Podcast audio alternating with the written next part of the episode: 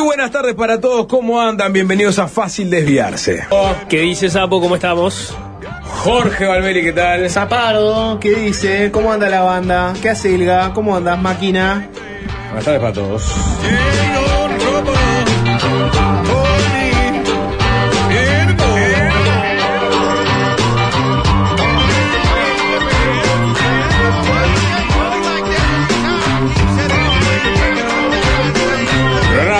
El de hoy de Fácil Desviarse. Este Peñarol Copero eh, va por una hazaña en la Sudamericana, ¿eh? por ganar 100 mil dólares. Exacto. ¿Eh? Este, un partido muy importante ¿eh? para las arcas del club. Sí. Va a seguir invirtiendo en la ciudad deportiva de Peñarol. Por favor, gestión Rubio. Y bueno, este, en, en una serie que no, no se nos ha dado, ¿no? Creo. Difícil Al, al- serie. al punto tal que, que, bueno, que, que en realidad Peñarol ya está eliminado. Sí, Eh, después de cuatro partidos donde no, no ligó, ¿no? No, No ligó. No, no. Este, no ligó. todo en el arco propio, ¿no? ¿Eh? Sobre todo en el arco propio no tuvo Sí, suerte. sí, porque campeón, Peñarol generó las chances, Peñarol, eh, Peñarol arriesgó, Peñarol este, en, en muchos de estos partidos realmente tuvo la pelota, ¿eh? pero bueno, eh, a veces la, la- la cosa no sale. La suerte del campeón, que no estuvo del lado de Peñarol. No estuvo, en este caso no, no estuvo, así que bueno, hoy por la Sudamericana, quinto partido de Peñarol en el campeón del siglo, a las 7 de, de, mm, de la tarde, eh, las entradas están a eh, 20 y 30 pesos argentinos. Eh, un combo interesante, ¿no? Sí, ah, en precios populares. como Populares, esa. como, como Peñarol. Bring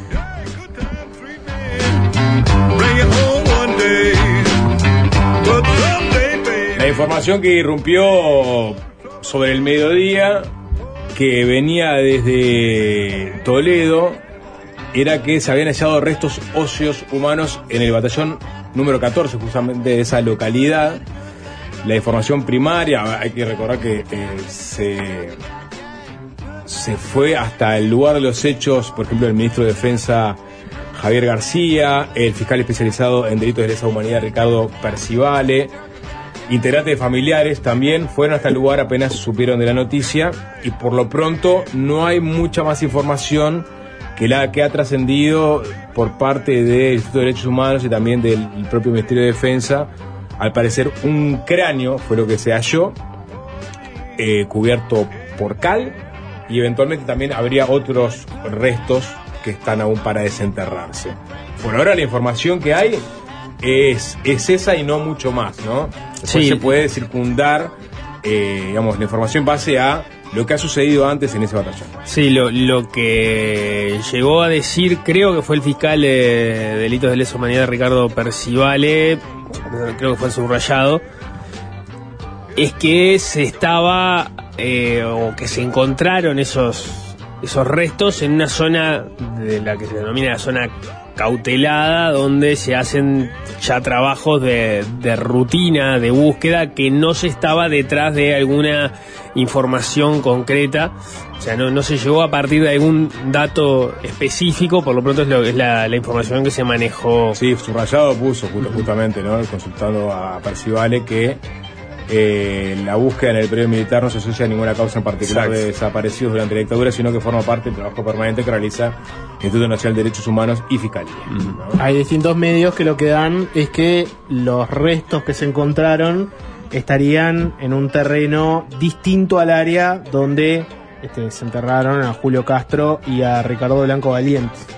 Como bueno, dando a entender que en realidad no, no, no sería en la misma zona donde ya hubo otros hallazgos, sino que en realidad es en otra y tenía más que ver con el trabajo de rutina del equipo de antropólogos y no tanto como decían ustedes de buscar algún sitio particular específicamente buscando a, alguien en concreto. Lo que es cierto es que, eh, según el, el informe que presentó en su momento el grupo de investigación en arqueología forense, liderado por José López Más, ¿no? titulado Investigaciones arqueológicas sobre detenidos desaparecidos en la última dictadura cívico-militar, centra este batallón como uno de los lugares en donde, por lo pronto, este, se dio la mayor cantidad de muertos, ¿no? Eh, en dictadura. O sea, uno de los lugares que fue epicentro de torturas y muertes, ¿no? Después está, cabe ver si efectivamente fueron enterrados ahí o no. por lo pronto, este, la Comisión para la Paz en su momento, pero también esta información eh, de particulares, del periodismo, que surgió desde el Parlamento, que permitió armar este informe, daba cuenta de varias personas que eventualmente habían muerto ahí y, quizás habían sido enterradas ahí también, ¿no?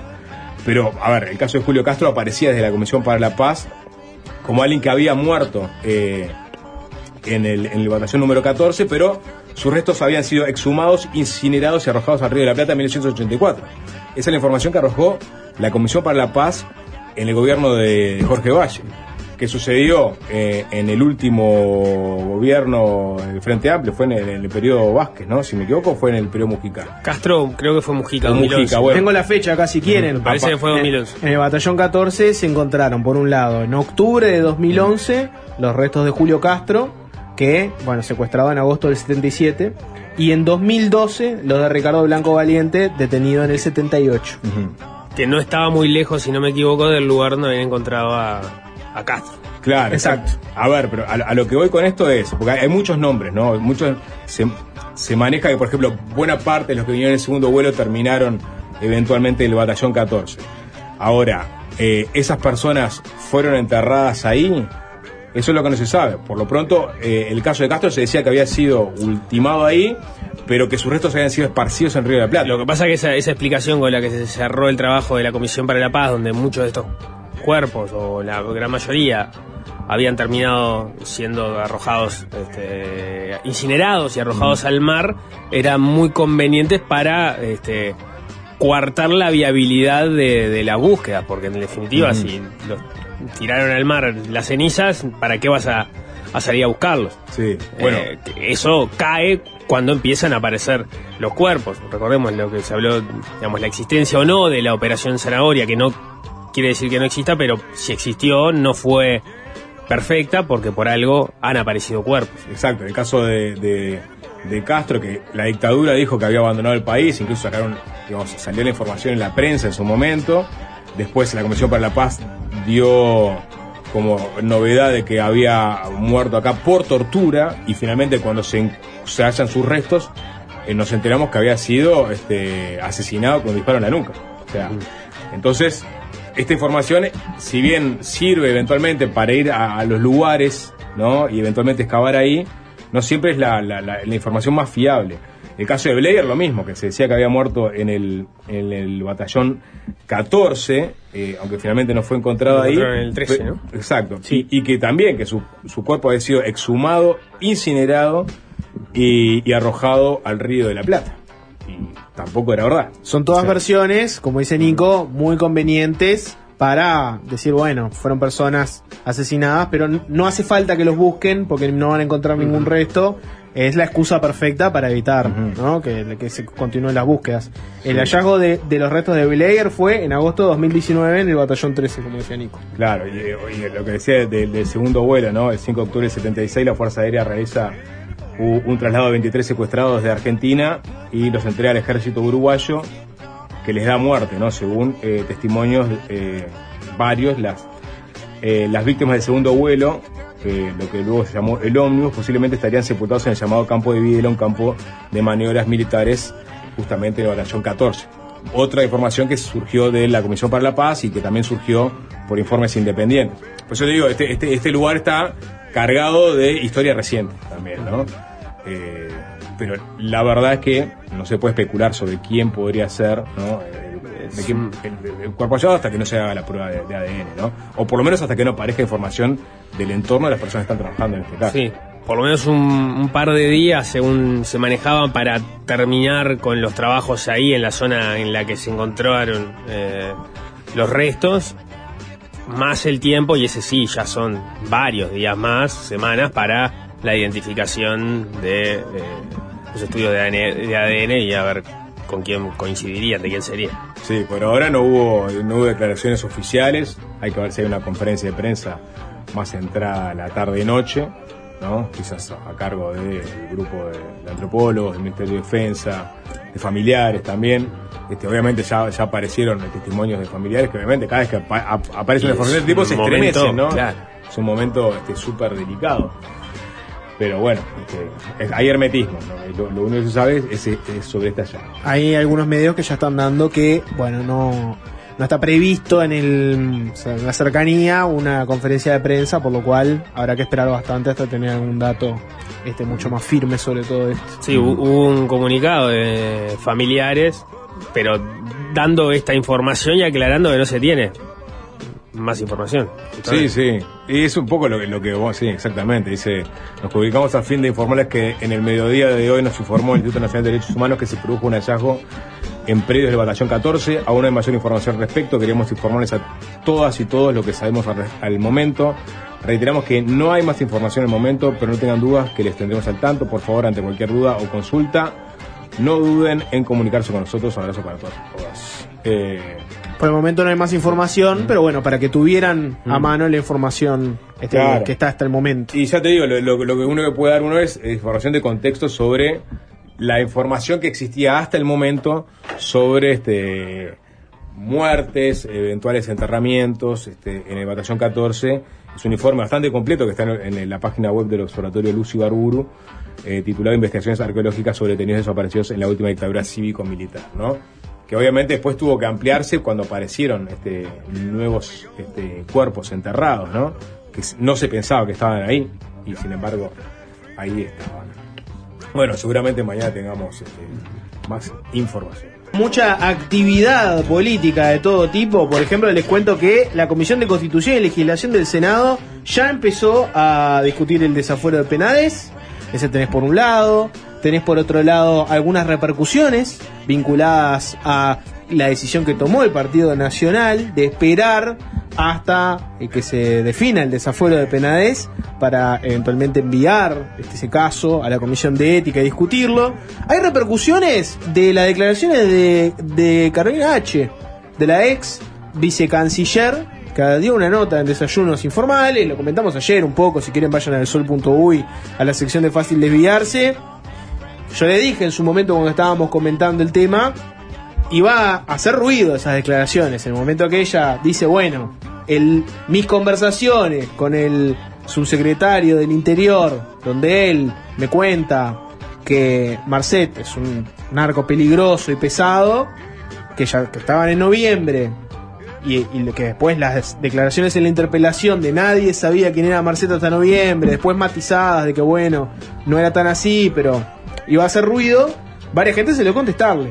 La salieron a contestar desde Ciudadanos, el ex sector de Carolina H, le salieron a contestar desde el Ministerio del Interior, bueno, por alusiones que hizo ella, y también aparecieron algunos senadores, por ejemplo, del Partido Nacional, que bueno, salen a defender al gobierno en esta situación.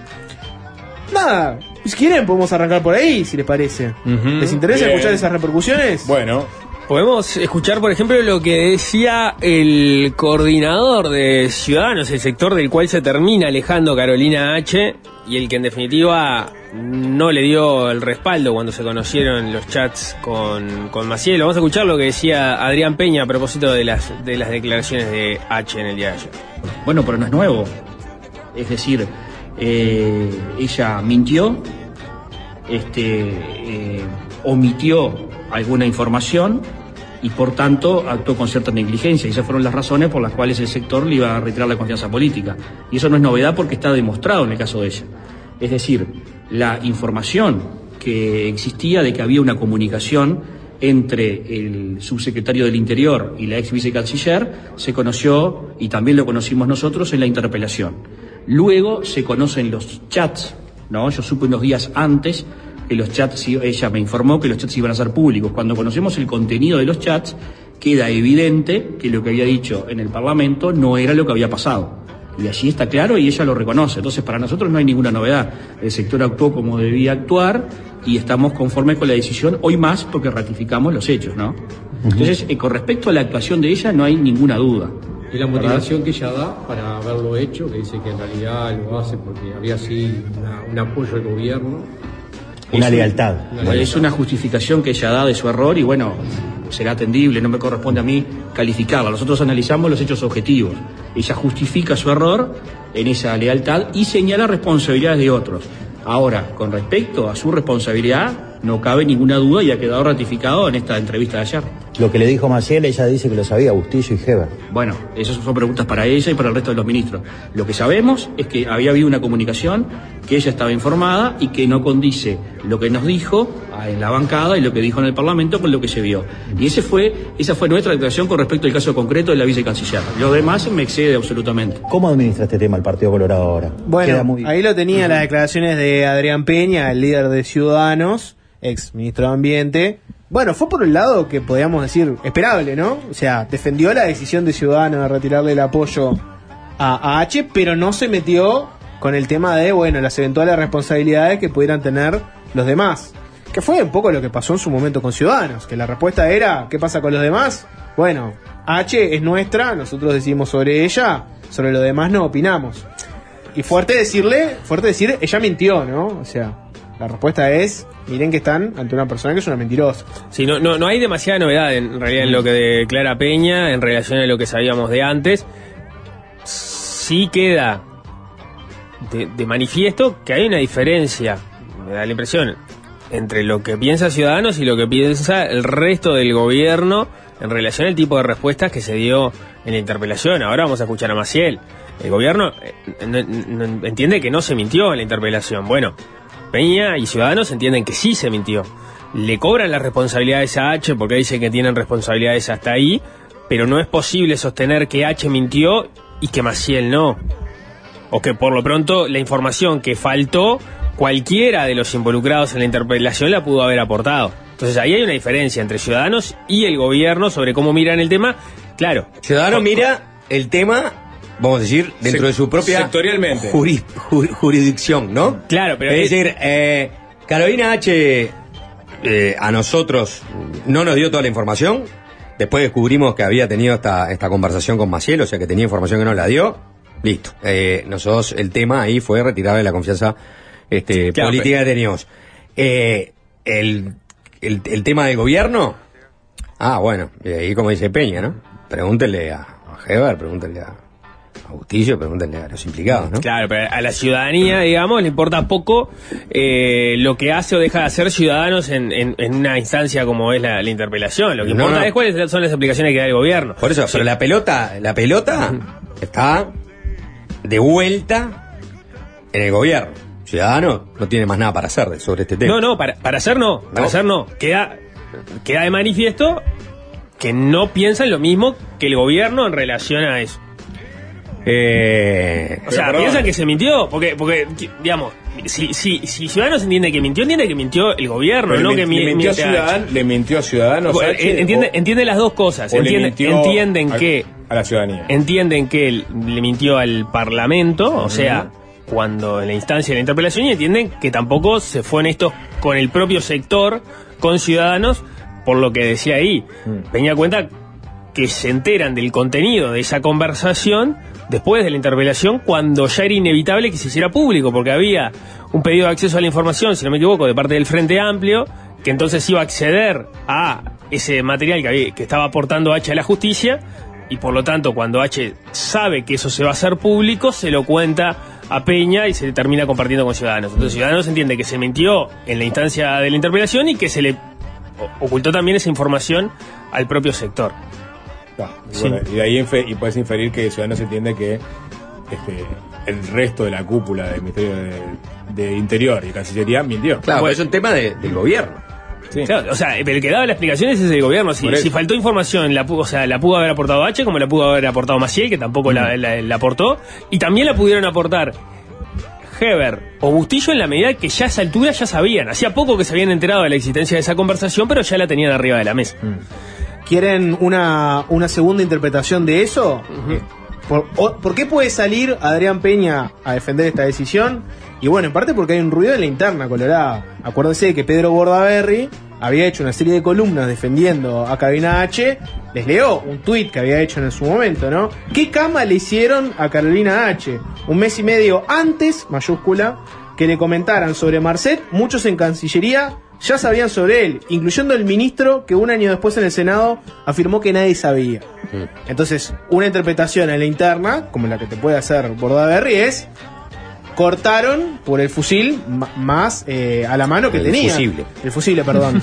Viste Que el fusil fue lo que le apuntaron a Carolina H. Bueno, para fusil fue, claro, exactamente. A lo que voy es que, claro, él, él dijo en su momento eh, duro con los de abajo y suave con los de arriba. Como diciendo, Ciudadanos le hizo un favor al gobierno, cayéndole con todo a Carolina H, mientras el resto daba como el tema saldado. Bueno, renunció una persona por este tema, ya está, se acabó, sigamos adelante.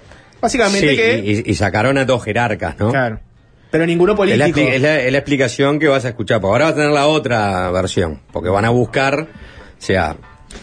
Sí, el tema eh, político, claro, eh, sí, Bordaberry, clara, clara- claramente. Eh, eh, o sea, le ha pegado a Bustillo cada vez que pudo. Eh, tiene dos columnas y en las dos le pega a Bustillo y, va contra Bustillo.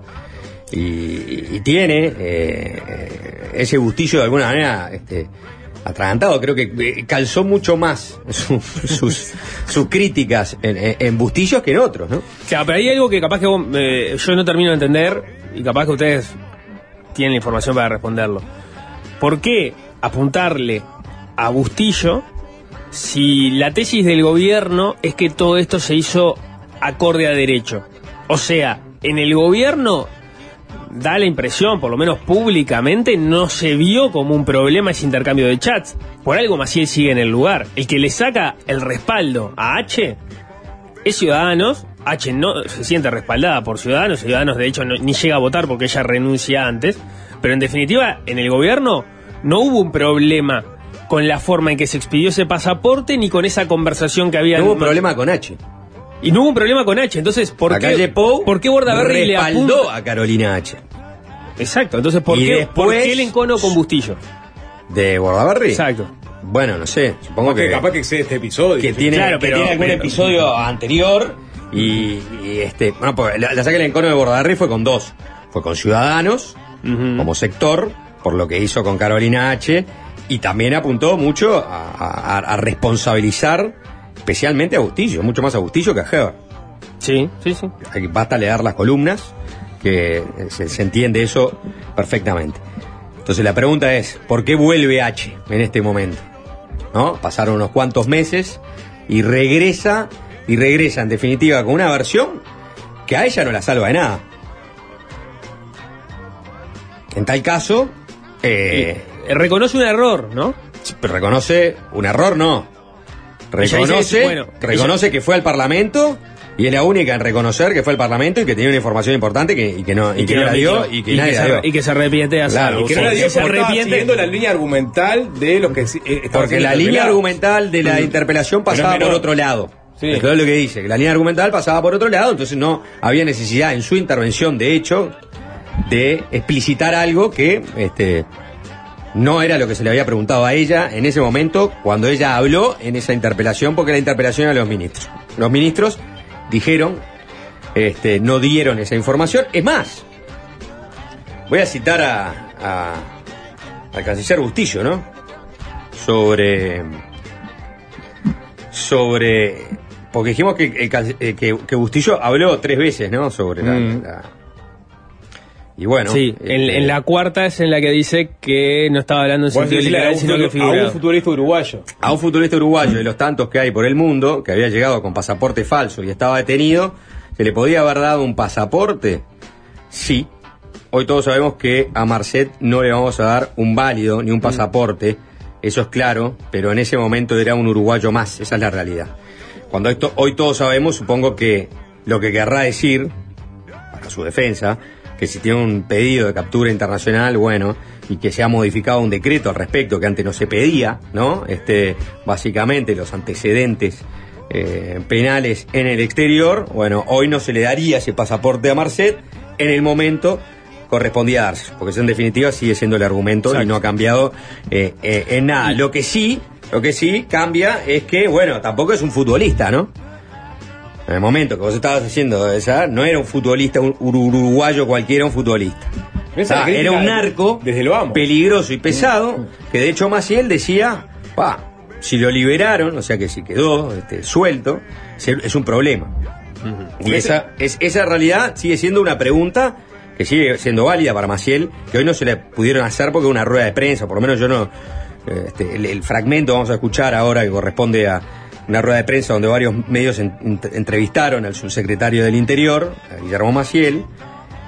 Eh, por lo menos la, parte que recoge Telemundo no está esa pregunta, porque está así la contestación de, de Maciel, que ahora la vamos a escuchar, y vamos a entender donde él dice que en realidad los chats fueron mencionados. Los chats entre Carolina H y él fueron mencionados con la fecha. Yo no recuerdo la interpretación, pero yo no sé si vos la volviste a ver toda, Sí, yo tengo- Sí, ahora- yo, no, yo no recuerdo, y la verdad no, tampoco voy a buscar el momento en tiempo que, para hacerlo hoy, que mirando. Mas- Maciel, ah, lo tengo acá en los archivos. Claro. Ahora, ahora después se los leo. Porque está, está- está la dimensión política, después está la dimensión. Pero vamos a escuchar este, lo, lo que sí. decía Maciel. actualizaciones y aclaraciones que me parece del caso y le voy a robar unos minutos y les pido que me dejen redondear las ideas. Eh, se pretende señalar que los ministros mintieron. Los ministros no mintieron, no se mintió en el Parlamento. Los ministros fueron honestos y ajustados a derecho. Acá hay una búsqueda de rédito político por parte de la oposición que tiene que ver con cambiar el eje de la discusión. Cuando el eje de la discusión debería ser el decreto de Mujica, que es el que permitió darle un pasaporte a Marcet, porque por algo se bajaron las condiciones de no exigir antecedentes en el exterior. Fue el Ministerio del Interior el que en la comparecencia, en la interpelación, señaló claramente que había habido comunicaciones de mi parte con la entonces subsecretaria, dando la fecha de esas comunicaciones, dando el medio en que nos comunicamos, que fue telefónicamente, y dando el motivo por el cual nos comunicábamos. Quiere decir que eso se ventiló expresamente. Si alguien hubiera querido mentir, no lo hubiéramos dicho en el Parlamento como se dijo. Se le dio toda la información a la oposición. De la misma manera, quedó claro, y ayer lo dijo, lo reconoció la eh, doctora Carolina H., de que las conversaciones que yo tuve con ella, las dos conversaciones, no están vinculadas en modo alguno a la emisión de un pasaporte. No hablábamos de la emisión de un pasaporte, porque las autoridades políticas de la Cancillería del Ministerio de Interior desconocíamos que se estaba tramitando un pasaporte. No es función de que les llegue a los ministros y a los subsecretarios los cientos de pasaportes que día a día se vienen renovando. Entonces, eh, la cuestión acá se centra claramente en la legislación que había en ese momento, que por algo se flexibilizó para que personas que tenían antecedentes en el exterior pudieran obtener un pasaporte. Y se hizo ajustado a derecho. El Ministerio del Interior hizo una investigación administrativa que concluyó de que no había responsabilidades políticas, porque los jerarcas no estábamos al tanto del pasaporte, que sí había irregularidades de parte de dos funcionarios, uno sumariado y el otro separado del cargo y cesado en el cargo, porque habían tratado sin éxito de acelerar el trámite del pasaporte para que llegara la fecha de la valija diplomática, cosa que no ocurrió. Quiere decir que pese a eso, son las dos personas que se- las únicas dos personas del Ministerio Interior que habían tenido reuniones con el doctor Balbi, que iban en procura de acelerar ese trámite. El, el- pasaporte estuvo 24 horas en el Ministerio Interior, porque se tramita y todas las gestiones a través de Cancillería. Y repito lo más importante, nunca las jerarquías del Ministerio Interior estuvieron al tanto de que se estaba tramitando un pasaporte. Sí estaba la inquietud de la Dirección de Drogas de conocer con qué documento había entrado esta persona, que era un conocido para drogas porque en el pasado había tenido antecedentes, pero a que a la fecha en que tramita su pasaporte, si Marcet hubiera estado en Uruguay, iba a la sede de identificación civil con su certificado de antecedentes judiciales, que no tenía causas abiertas y que no tenía requisitoria internacional en el año 2021, y sacaba el pasaporte. Acá lo sacó desde el exterior vía Cancillería. Así que no se ocultó. Usted dijo que, emitió esa información y que se arrepiente de eso. ¿Cómo, cómo toma esas declaraciones? Porque deja esa sensación de que había una información que no se dio al Parlamento. Eh, eh, Reitero lo que acabo de decir. Los chats se ventilaron, la información de las comunicaciones y los motivos se ventilaron en el, en el Parlamento por iniciativa del Ministerio del Interior. Y estaba al tanto la Cancillería que se iba a mencionar todos los episodios que ocurrieron en la tramitación del pasaporte y posteriormente. Recuerden ustedes que hasta marzo, hasta que sale de parte de Paraguay la requisitoria internacional y la alerta roja para detener a Marcet, Marcet no tenía ninguna causa abierta ni ninguna en Bien, Guillermo Maciel, subsecretario del Ministerio del Interior. Bueno, ahí las explicaciones que daba Maciel, donde él sostiene que la comunicación de los chats se dio a instancias del Ministerio del Interior y que se dieron todos los detalles, dice él, de esa comunicación, lo cual es un punto a discutir, porque todos los detalles de esa comunicación no se dieron, porque lo que dice Maciel en la interpelación es que investigaciones o drogas le había re- Acá hecho una pregunta. la A ver, dale. exacta, ¿no? Le preguntan a Heber, ¿no? Se nos pregunta si hicimos averiguaciones. Sí, señor senador interpelante, las hicimos. ¿Coordinadas con el ministro de Relaciones Exteriores? Sí. Coordinadas averiguaciones, no investigaciones porque investiga la fiscal y la policía por mandato de ella. ¿Qué hicimos en septiembre y noviembre? El señor subsecretario se comunica con la señora subsecretaria, subsecretaria de Relaciones Exteriores para interiorizarse de cuál era la situación del señor Marcet. Insisto que son averiguaciones, dice Heber, y le cede la palabra a Maciel, quien dice que exactamente, como señaló el señor ministro, el 21 de septiembre de 2021, la Dirección Nacional de Drogas solicita a la subsecretaría, directamente a mí, que se curse informalmente a la Cancillería la consulta de cómo el ciudadano Marcet ingresó a Emiratos Árabes. La respuesta de la Cancillería fue que ingresó con un pasaporte paraguayo presuntamente apócrifo. Ese fue un, primer intercambio que tuvieron este, Maciel y H. No aparece ahí, digamos, digamos, el- el nudo del intercambio que fue, este es un tipo peligroso y pesado. Pero bueno, sí que hubo. Y después Fue hubo- posterior, lo pasé, la fue 3 la de segunda comunicación. De 2021, nuevamente, la Dirección Nacional de Drogas solicita se consulte informalmente a la subsecretaría de, Canc- de Cancillería si el señor Marcet continúa detenido. La respuesta fue que continúa detenido. Ambas consultas no fueron fundamentadas por parte de la Dirección Nacional de Drogas y tampoco referían en ninguna de los dos casos a un trámite de pasaporte, solamente la situación de un ciudadano uruguayo, es decir, en cuanto a cómo había ingresado a otro país y si continúa detenido. Eso dice Maciel. Y H agrega más adelante, como bien señaló el subsecretario Maciel, en esas dos oportunidades me solicita esa información puntual sobre la situación del señor Marcet, solicitud que respondo puntualmente a través de mi secretaría. Asimismo, aclaro que luego de mi respuesta, el señor subsecretario no me da ningún tipo de detalle de las preguntas porque era un tema reservado y de esa forma le respondo. Es todo cuanto tengo para decir. En ningún momento se hace alusión a que Maciel le había informado a H que era un tipo peligro- peligroso y pesado. Sí, o sea, no es cuando lo, lo que habla Maciel no es solamente un ciudadano, por lo menos no es así como él se comunica con H, no sé cómo se lo traslada eh, drogas, pero él no lo expresa de esa manera. Y lo de H, de que no se le da ningún tipo de detalle de por qué se le está requiriendo esa información, tampoco parece ser eh, ajustado a, a- a la, conver- a la comunicación que tuvieron. Creo ¿no? que acá H es la que queda más comprometida No, en bueno, su declaración en la interpelación. A eso es lo que voy. ¿Quién queda comprometido? Quedan comprometidos los que estaban en conocimiento de esa comunicación y si se dio o no se dio en esos términos. Y ahí eran todos los que estaban ahí, los que estaban en conocimiento de eso. Suponete que H lo miente de gusto para cubrirse. La responsabilidad de decir que esa información está bien o está mal también corre para los que están en conocimiento de eso. No, ella dijo que fue por lealtad que omitió esa información. Lo dijo ayer, ¿no? Sí, no me sí, sí, sí, esa, esa, esa es, es Sí, su lectura, sí. lo cual... Y que no era su responsabilidad decirlo, que los Claro. interpelados eran los ministros y que en todo caso. Me parece que eh, ¿No? estamos en un grado de insuficiencia de, la- de todas las explicaciones respecto a eso. Y, y- y viendo cómo en el fondo se Lo- hizo suavizar, este, digamos, eh, el potencial de peligro que tenía Marcete en aquella interpelación.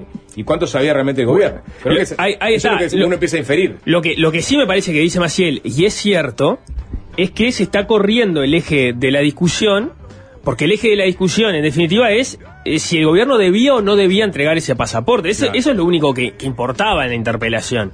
Y, y ahí aparecen las discusiones de cómo chocaban los antecedentes de, de Maciel, de Maciel, de, de Marcet, con la legislación y si estaban obligados o no a entregar ese pasaporte o si había mecanismos legales para no entregarlo. Ahora, una vez que transcurre la interpelación y vos lo que te das cuenta es que por lo pronto se fue opaco con algunas de las comunicaciones que había habido entre las dos carteras, sí, claro que se corre el foco de la discusión, porque si vos entendés que no se estuvo diciendo la verdad en la interpelación, aparece un problema de, bueno, vamos a primero terminar de despejar esto, de cuáles son y por qué no están diciendo la verdad, dónde están las responsabilidades de por qué no se está diciendo la verdad. O sea, eh, lejos de ayudar esa interpelación, termina generando muchísima más suspicacia sobre cómo se termina resolviendo el problema. Yo creo que son tres temas, ¿no? El primer tema es, bueno, si este, el gobierno entiende que se actuó ajustado a la normativa, porque en definitiva, y ahí Maciel lo dice, si Marcet hubiera estado en Uruguay, iba directo a tramitar su pasaporte porque él no tenía ninguna causa abierta en Uruguay. Y no se pedía, porque había un decreto del gobierno de Mujica, los antecedentes, en tal caso, en el exterior. Y no había ninguna requisita- eh, requisitoria internacional sobre esta persona, que podría interpretarse que eh, en el pasado había estado metido con varias causas, ¿no? O sea, claramente más que un futbolista era alguien que tenía un pasado con antecedentes penales de tráfico de, de sustancias, entre otras cosas, ¿no? Entonces, este, tampoco era un futbolista cualquiera. Pero en fin, eso había concluido, había cumplido, y no era un problema, en definitiva, contra la normativa para darle el pasaporte. Lo otro que tenés es ¿Por qué Maciel, en definitiva, cuando se comunica con H, tiene la preocupación de que se trata de un narco peligroso y pesado y que sería una mala pata que este, lo liberase? ¿Por qué? ¿Eso hubiera cambiado en algo? O sea, o a pesar de que fuera un narco peligroso, este, correspondía igual darle el pasaporte, o había una duda y entonces era mejor esperar y, y ver si se le daba un pasaporte o no, o si había la posibilidad normativa de negarle el pasaporte, porque ahí algunos dicen sí, vos podés no otorgar el pasaporte necesariamente para este caso, entonces ahí hay dos discusiones, entonces tenés un segundo tema.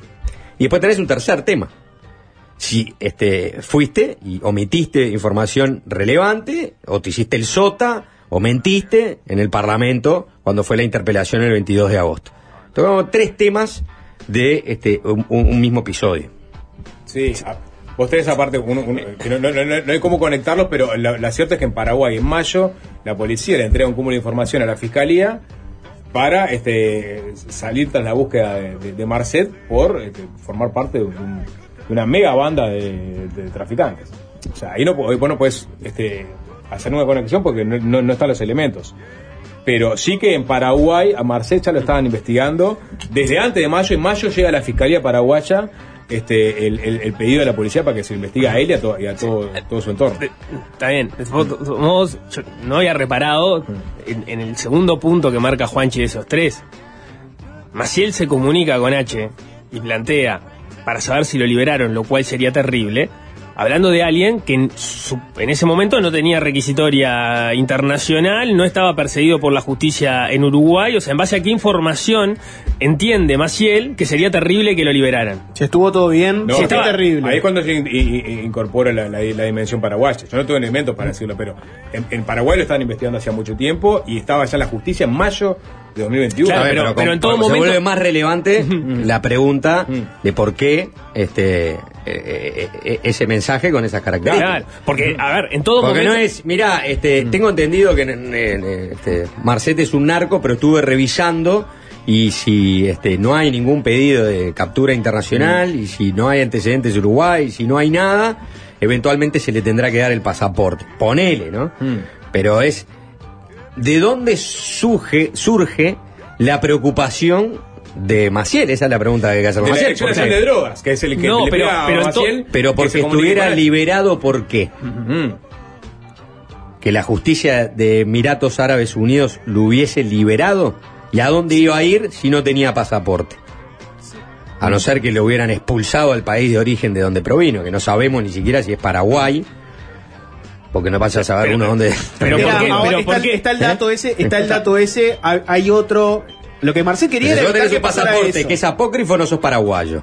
Y si no tenés otro pasaporte, no sos de ningún lado. Lo Entonces, estás eh, eh, eh, en un proceso judicial donde eventualmente vas a necesitar un pasaporte para si este terminar que, que termine de, de- de- de- de- que termine el proceso judicial para una vez que, Pero- que termine tengas la, eh, la posibilidad de viajar a algún lado. Pero a lo que voy es... No te vas a quedar en, en- en- en ese lugar este, indocumentado. Pero, pero a ver, pero además, ¿por qué sería terrible alguien que no está requerido acá, que allá el delito que tenía en definitiva era el del pasaporte apócrifo o falso, y que vos en Paraguay se supone tampoco tenés muy claro cuál es la información que tenías. Lo que dice en la interpelación Maciel y, lo- y también eh, es que es que no se le dan detalles a propósito de la investigación. Entonces, o manejaba más información y entonces no lo dice en la interpelación de esa manera, o tenía otra otra información por otro lado, pero había ahí hay un, un juicio de valor sobre la situación que implica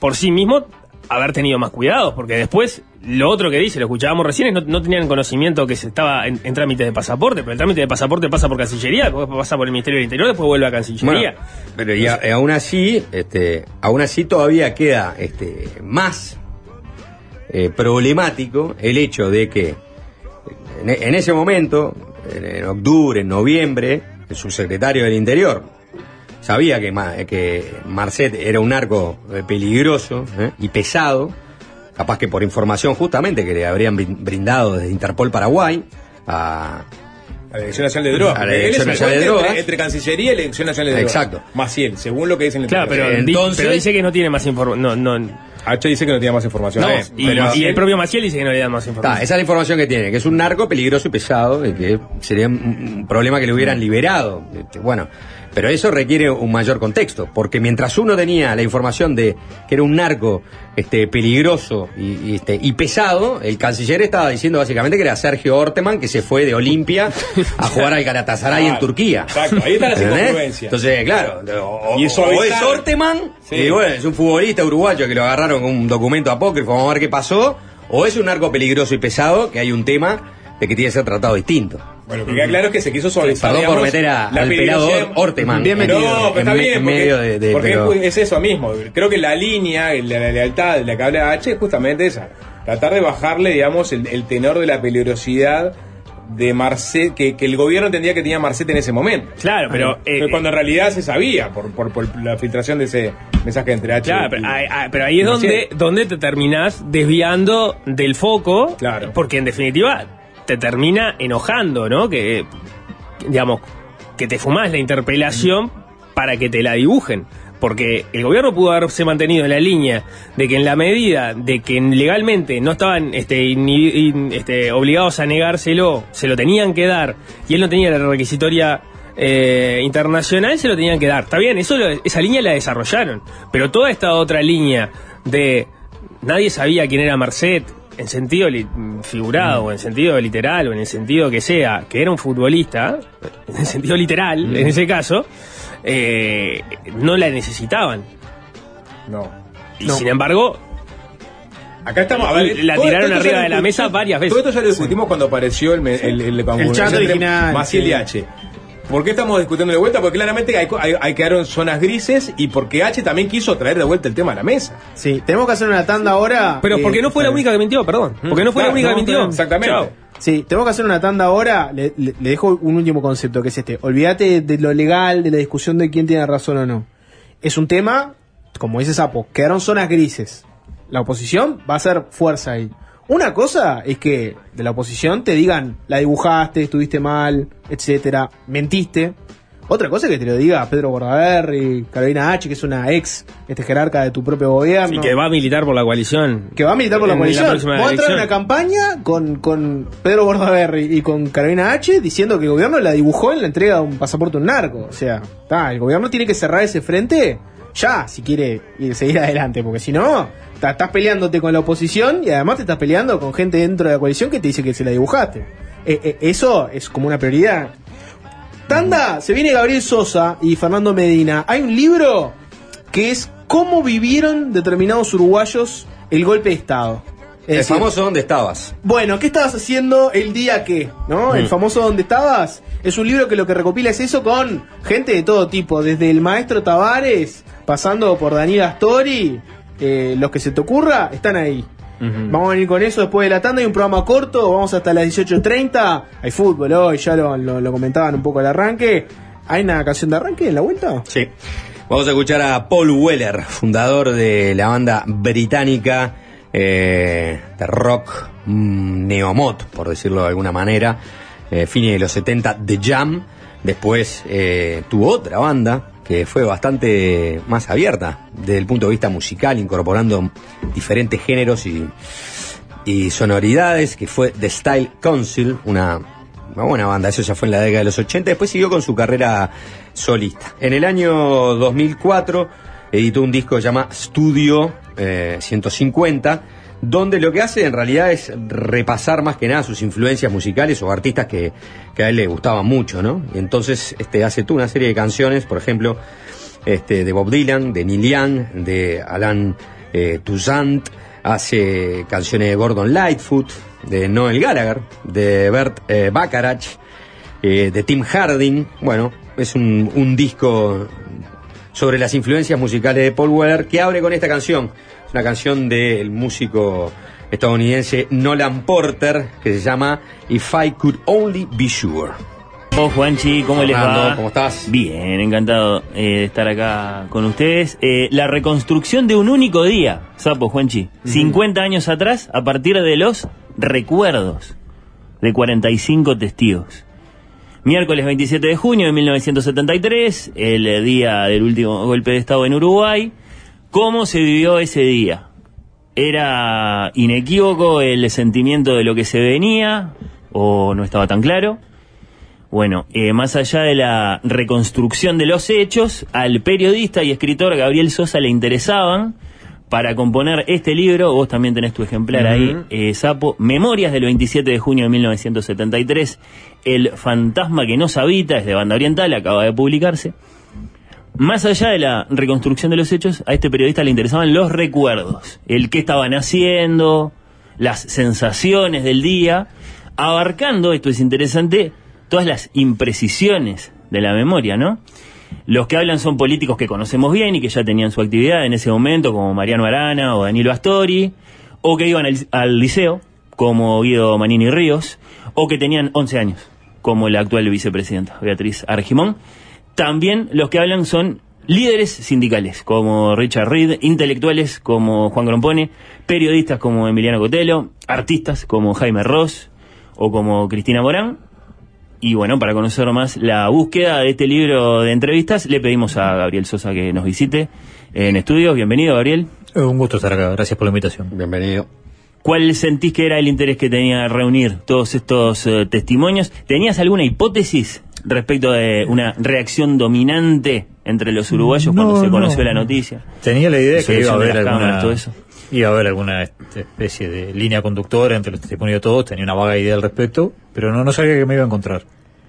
Y me encontré con, obviamente, imprecisiones, porque bueno, estamos hablando de un día, de hace 50 años, un día que curiosamente no fue un día muy notorio, hay que ponerlo en perspectiva, lo que fue la década anterior y la década posterior, o sea, la, cantidad de cosas que pasaron durante esos 20 años, este, hacen empalidecer lo que fue el día del golpe en realidad, ¿no? Este, de hecho, varios me, me contaron de esa sensación que fue un día hueco, un día vacío, una especie de mancha gris, nadie sabía qué estaba pasando, había calma, no estaba la huelga general, no había transporte. Este, fue una especie de ojo de huracán, pero también fue un día que, comparativamente, vos pensás lo que pasaron, bueno, en febrero de ese mismo año, ¿no? Este, es, es inimaginable que nos pasara hoy que eh, la Armada bloqueara la ciudad vieja. Digo, no- nos caemos de culo todo, no podemos creer que pueda hacer eso.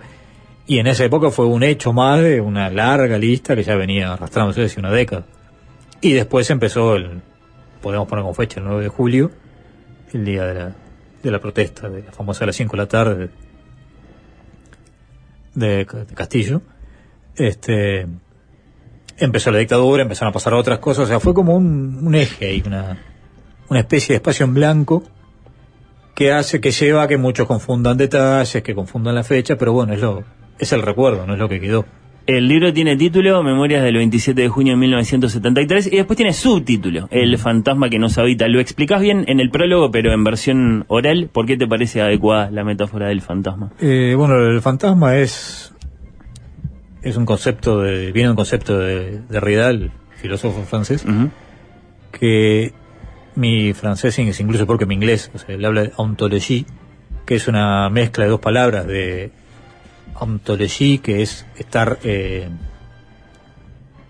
es como una casa que tiene un fantasma, ¿no?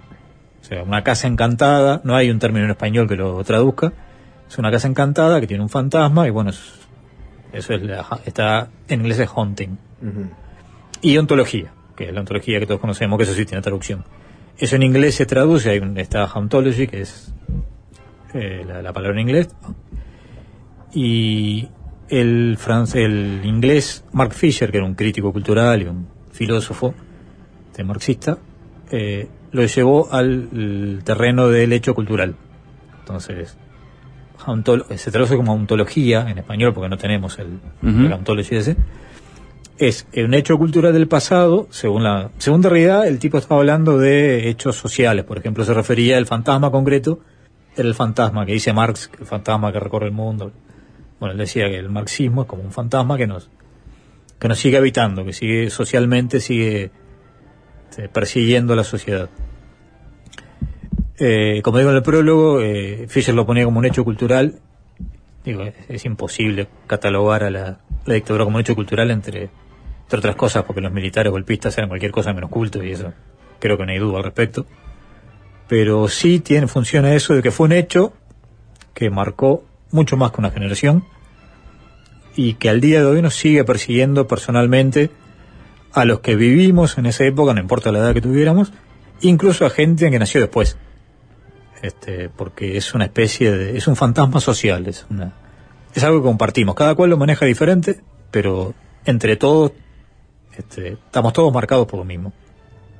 Sí, hoy, hoy volvió. O sea, Hoy volvió, por ejemplo, exactamente. Apareció nuevamente, ¿no? Apareció un, algo de la época, resurgió de nuevo. Esto es de manual, pero se impone. Juan Chisapo se asomaron al libro, sorpresas, frases que se subrayaron, testimonios que capaz que les sorprendieron dentro del repertorio este tan variado de políticos, artistas, intelectuales, eh, personalidades, no sé, del, del deporte. Impresionante para empezar el timing, porque yo lo, lo agarré el lunes al libro. ¿Y el primer testimonio de quién es? No, sí. Sí. Mariano Arana. Mariano. Mariano Arana, sí. Sí, justo, se, se nos fue Mariano justo.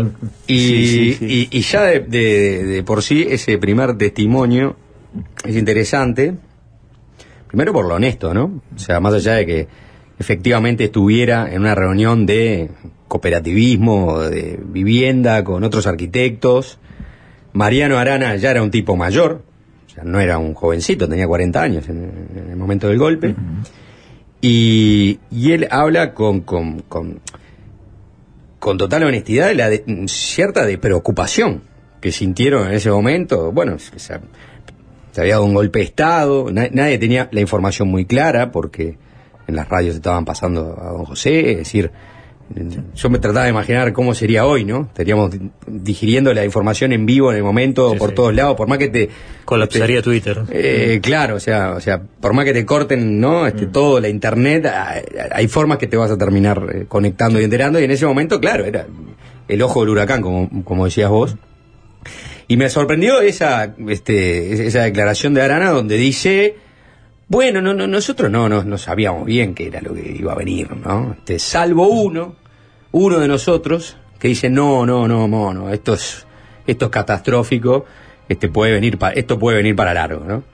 Eh, pero bueno, entre un grupo de, personas, la, la sensación que narraba Arana no es, uy, qué desastre, golpe de Estado, no, y sentíamos una frustración, una tristeza y una amargura muy grande, ¿no? Dice, la verdad no sentimos mucho, lo que estamos ahí, salvo uno que él la vio un poco más que el resto, ¿no? Más incertidumbre que miedo. Claro, porque eh, o sea, me pasó un poco eso mismo de Juanchi, ¿no?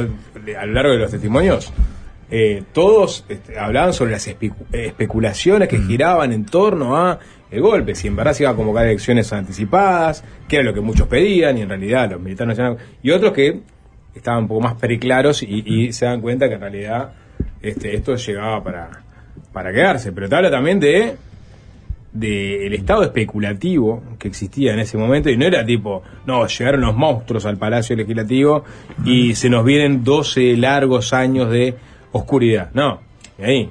Es que todavía estaba la, la ficción confusa esa del golpe peronista, ¿no?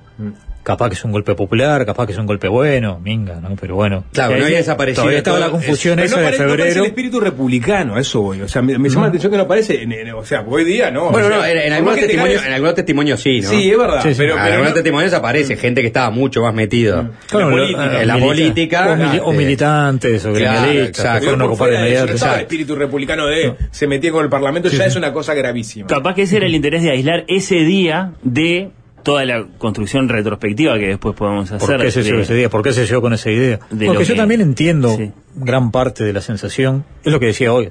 O sea, vos pensás de dónde venían. O sea, esa Mm. gente, sin la información que tenés ahora, vos cada día abrías el diario y había pasado una cosa que te dejaba seco.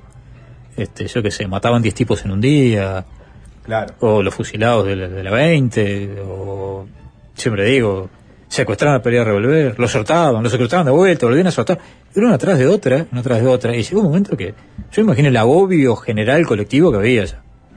¿Cómo Este, armaste claro, la, lista? Sí, perdón, Juan, y, si no, y dale. que eso puede ser este, que, que muchos en su momento, en la incertidumbre y la confusión, dijeran, bueno, este, capaz esto es este una- un, un golpe de Estado, pero no es para que se venga a instalar una dictadura, Es sino, un alivio. Claro, y, este, y, y eventualmente se va a llamar a elecciones en, en- en- en el corto plazo. ¿no? Sí, sí. Y bueno, definitivamente no era eso, venían Es por, que si vamos al caso, este es, el chupete, ¿no? eh, tradicionalmente es lo que val- valida los, los, los fascismos, ¿no? O sea, eh, una carga social, un hartazgo social tan grande que la gente cuando viene un miliquito gritando dice, bueno, por lo menos que ponga orden. Y ahí termina validando cualquier cosa, ¿no? ¿Cómo, ¿Cómo armaste la, la lista de entrevistados? ¿Acumulación amplia, caótica? Eh, ¿O hay alguna clase como de mapa de representaciones ahí? Traté de ir tirando nombres, lo hice todo muy rápido también lo que pasa, ¿no? Este, Entonces, bueno, te- fui armando nombres, me quedaron muchos afuera, o me acordé después que estaba el libro en imprenta, por ejemplo, ¿cómo nos llama el Cacho Vidalín? Ponele, ¿no? Cosas así. Pero este, traté de cubrir lo más amplio, cubrir todas las áreas posibles, gente que viniera de los palos más diversos. Y la gran mayoría me dijo que sí, muy pocos se negaron. Muy pocos se negaron tajante, muchos los que dijeron que no dieron explicaciones de por qué. Este, en realidad me resultó muy sencillo después conseguir los entrevistados, más de lo que yo esperaba. No llegué a lo que yo quería, que eran 50, porque ta, no me dio el tiempo, ya venía en la, tenía la fecha de cierre encima. Llegué a 46, bueno, hice lo que pude. En su nota sobre el libro, Búsqueda eligió titular Manini Ríos fue saludado en la calle y Astori lamentó el apoyo dado a comunicados 4 y 7. ¿Te parecen buenos highlights? Y de la parte política, sí. O sea, es- concretamente de lo que es la política, sí, porque el libro trata de cubrir también, yo qué sé, muchos cantantes. Jaime Ross, por ejemplo, estaba militando en el día del 9, el día del golpe, se enteró porque le dijo la madre. Este, o sea, no lamentó nada ni, ni lo saludó nadie, se enteró porque la mamá había escuchado algo. Y después hay mucha gente que era muy chica, por ejemplo, Argimón, que era una niña, el padre la sentó y le explicó lo que estaba pasando, porque era una familia muy muy comprometida, el padre era funcionario, era director De de, la- SOIP, de la SOIP, de lo que fue SOIP, que después ILPE, fue que ILPE, fue- que después fue nada, ¿no? Claro. ahora no es nada. Este, En el otro extremo, Arana no fue la persona más veterana que entrevistaste porque estaba, por ejemplo, eh, Cristina Morán. Cristina Morán tenía algunos 43, creo que tenía. Ahí va. Que Cristina Morán se acuerda clarísimo, tiene la- está totalmente lúcida, se acuerda de todo, pero le pifió, eh, le pifió el recuerdo de que dice, ella estaba en el palacio esa noche, cubriendo para el informativo, y dice que cuando terminó la sesión hicieron lo que hacían todos los días, que era acompañar a Erro por las dudas. Salían tipo en caravana, hasta creo que las piedras que vivía Erro, no me acuerdo dónde. Y no, esa noche Erro no estaba en el país, estaba en Buenos Aires. O sea, probablemente el recuerdo ese de la noche anterior, del 26, no del 27. Entonces, bueno, está, la memoria le falla a una gran mayoría de los Las entrevistados. correcciones son constantes también. O sea que eh, en el ¿Cómo? libro vos haces muchas correcciones. Yo hago notas al pie, no, no les quise corregir a ellos. No, o sea, no, obviamente, nota al pie. Hago Pero nota al pie porque, porque, claro, para aclarar. Claro, porque si no, este, estás dando una versión. Estás haciendo un multiverso el día del golpe, ¿no? Porque los Claro. recuerdos divergen en todo. ¿Y alguna respuesta te provocó la reacción? Pa, este es un resumen perfecto, por memorioso, por, por detallista. Hay un, Y- un testigo muy excepcional, eh, acaso que es el fotógrafo Aurelio González, por dónde estaba, por lo que veía y porque sacaba fotos de lo que veía. Y que porque la guardó esas escondió. fotos y las, las escondió y después las llevó de, de gira por el mundo. Bueno, por ejemplo, los que estaban más comprometidos, tipo, yo que sé, Juan Raúl Ferreira, que estaba con todo el tema de Wilson, ¿no? Y la vuelta lo tiene clarísimo, se acuerda perfectamente, porque bueno, fue una noche. Digo, cualquiera que pase por eso nadie se vuelve a. Y después también, este. Sí, hay varios. mm, La mujer del Toba, ¿cómo es este? Está Matilde. por Matilde, por ejemplo, se acuerda claramente también. Y después hay otros que no. Me interesó mucho, por ejemplo, eh, Kessman. Yo quería alguien de deporte. Entonces, mm, traté de contactar al maestro Tavares a través de la hija.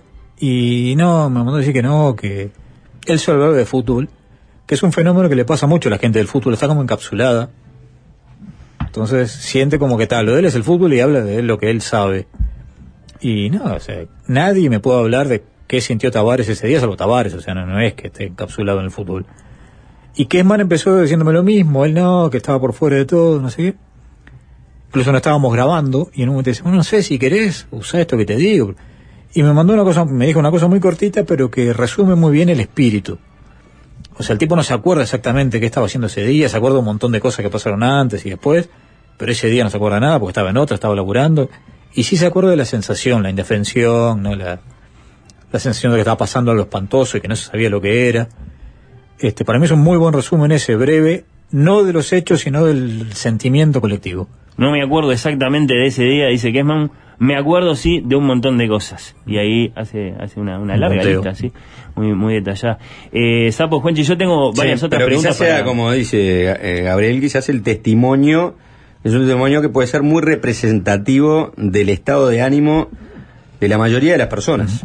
en aquel momento. Del que no militaba, o del que no estaba Claro. al tanto, del que sabía lo que estaba pasando, porque lees los diarios, pero no sabes el detalle. ¿Y qué tenías? Y tenías miedo, estabas angustiado, ¿qué vas a tener? Tengo varias otras preguntas para Gabriel, y no, no que te quiera pisar la conducción, pero creo, creo que hay que hacer una tanda. Bien. Eh, Lo miro a Alvin me guardo la segunda parte de, de- de la nota para, para después. Entre otras cosas, le quiero preguntar a, a, a Gabriel por esos entrevistados que, que eligió, digamos, no, no, no, no ir a buscar. Defensores, relativizadores, que capaz que si, que si los quería ir a buscar estaban ahí. Los que estaban contentos, felices. Bueno. ¿no? Porque Mm. mitad finalmente Festejando la Rambla con una bandera, alguno debería haber. Sí. Bueno, el Piñe no era nacido, ¿no? Pero... ¿No? Pero. Ustedes lo conocen, yo no tengo. No, es un, es un- un chiste que le hacen en la mesa. Ya venimos. Y es fácil desviarse, es fácil desviarse. Ajá. Ajá. Es fácil desviarse. ajá. Fácil desviarse.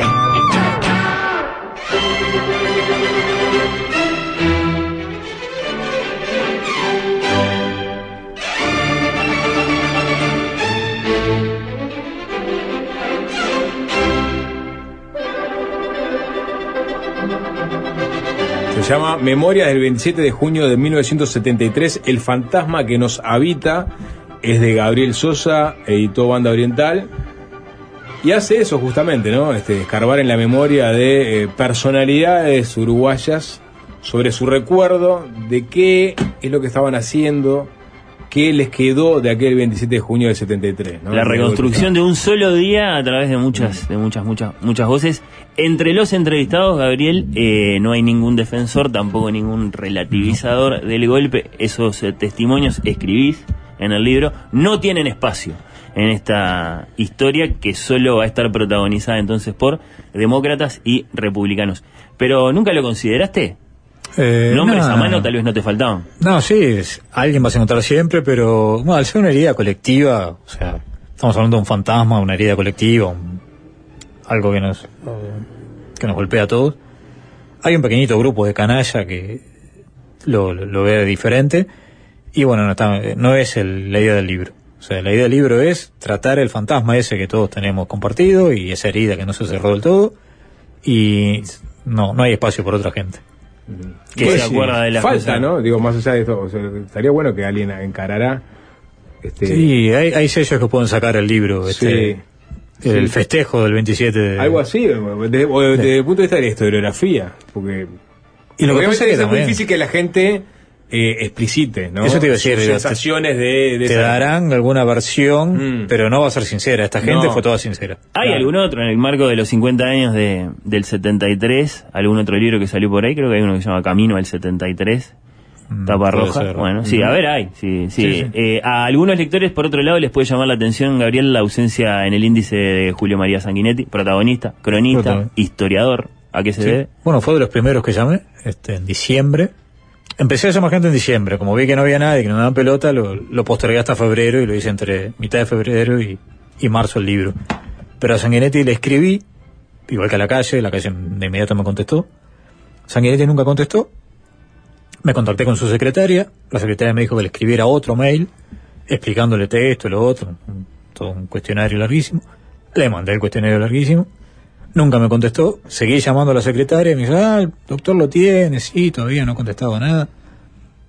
Pasó este febrero, empezó marzo y la señora esta, la secretaria, me dejó de atender el teléfono. O sea, insistí hasta que no me atendieron más la llamada. Este, Evidentemente no, no estaba en, en ánimo de contestar el, ¿A qué lo el doctor. Vaya a saber. mm, Capaz que. No sé, porque ahora me, ente- me enteré que en la diaria están haciendo una especie de cuestionario sobre este mismo tema y a eso sí le contestó. Capaz que en junio eh, está mejor talante y en febrero no estaba humor, no tengo idea. Bien. De hecho, me costó mucho conseguir testimonios de colorados que me hablaran de ese día. Mira, Este- estaba pensando que está Guillermo Stirling. Está Stirling, eh, Hierro, el embajador Hierro ahora, me, me iba me iba a mandar algo por escrito, se comprometió, pero después se le complicó y bueno, llegamos al plazo y no, nunca, nunca mandó el texto.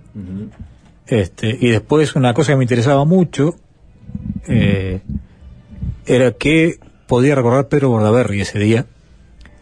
Y que para mí, siempre lo digo, Pedro Bordaberry, pero, perdón, Pedro Bordaberry es irreprochable. Yo no estoy de acuerdo ideológicamente con él en un montón de cosas. Su, su posición política, su posición ideológica, no estoy de acuerdo.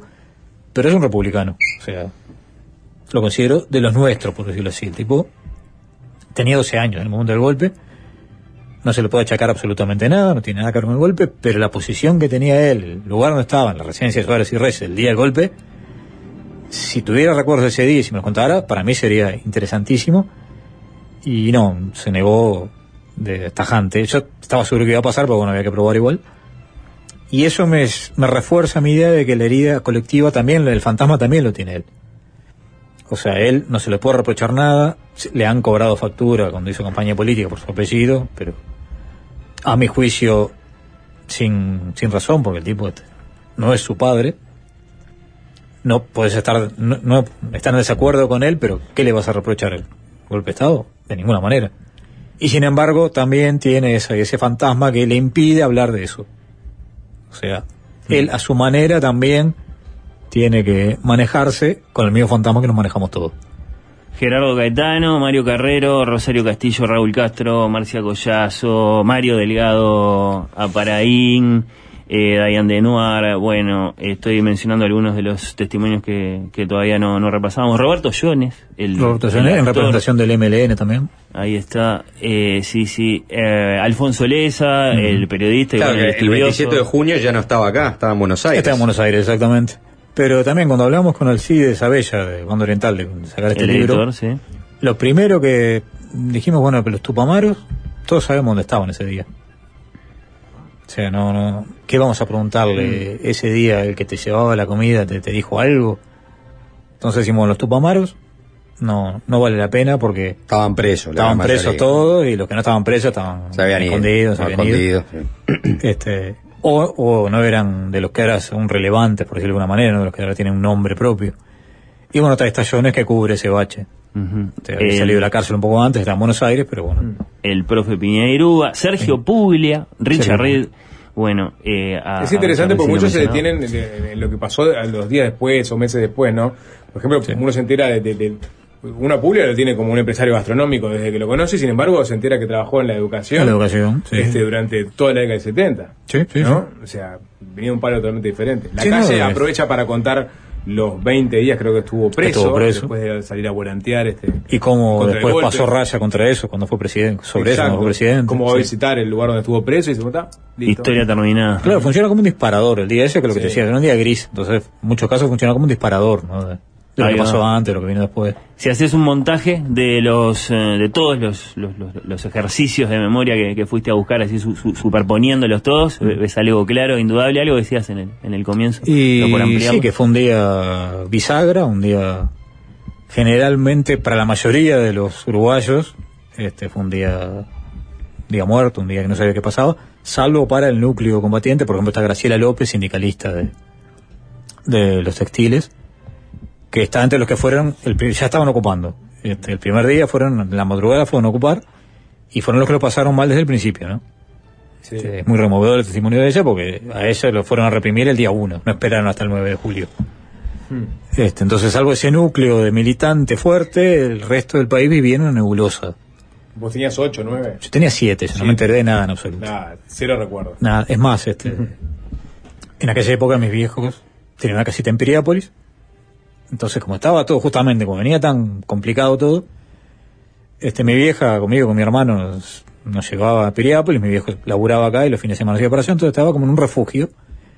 Este, no es que fueran militantes, no es que tuvieran militancia, pero bueno, era como que estaba más tranquilo estando en Piriápolis, con poco de distancia, que después tenés el testimonio de Invernicia en el libro que dice que nada, que militancia, eh, que Santuario un pito, ¿no? que Piriápolis, todo tan complicado como todo el resto, pero bueno, para mis viejos era como un, un alivio estar a distancia, y yo no me enteré de nada en absoluto. Lo mío era cambiar revistas en- y jugar con, Su gran con la.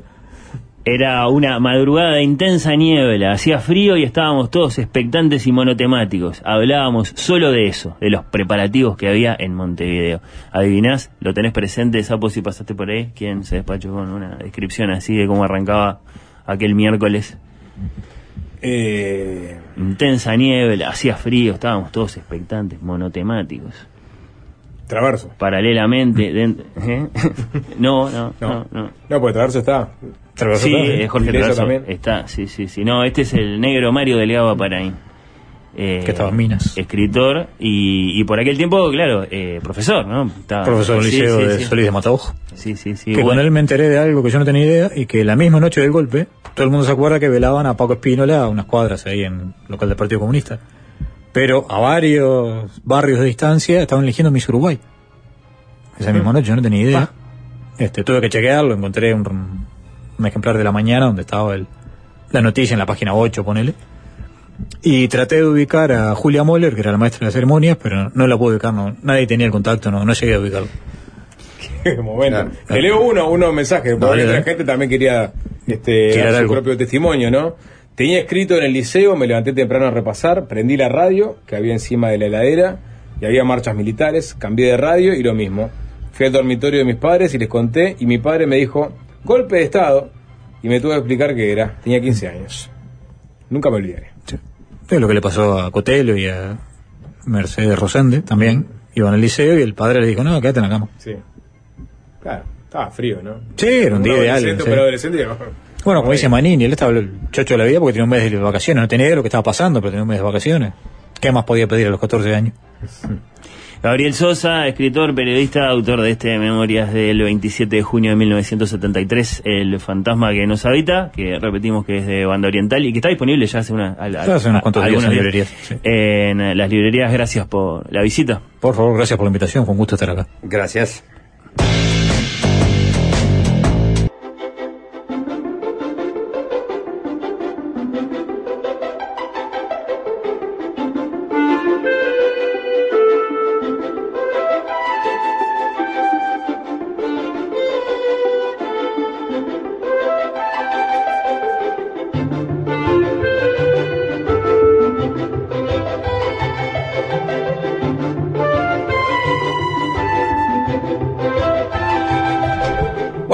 Gusta cruzar el charco, pasear por Buenos Aires y más todavía aprovechando las increíbles ofertas de Colonia Express para el Ciberlunes. 50% de descuento en pasajes, más tremendos descuentos en bodega y en paquetes. Que no te la cuenten, entra en coloniaexpress.com y metele carrito a estas increíbles ofertas de Ciberlunes que Colonia Express tiene para vos.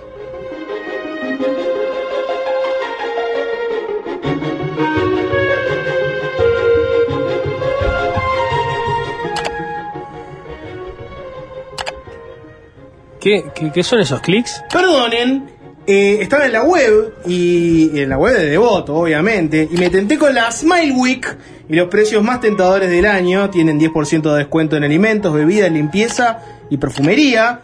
Hay un 10% adicional y envío gratis con Hipermás Santander. Ingresá a devoto.com.uy y aprovechá hasta el 7 de junio.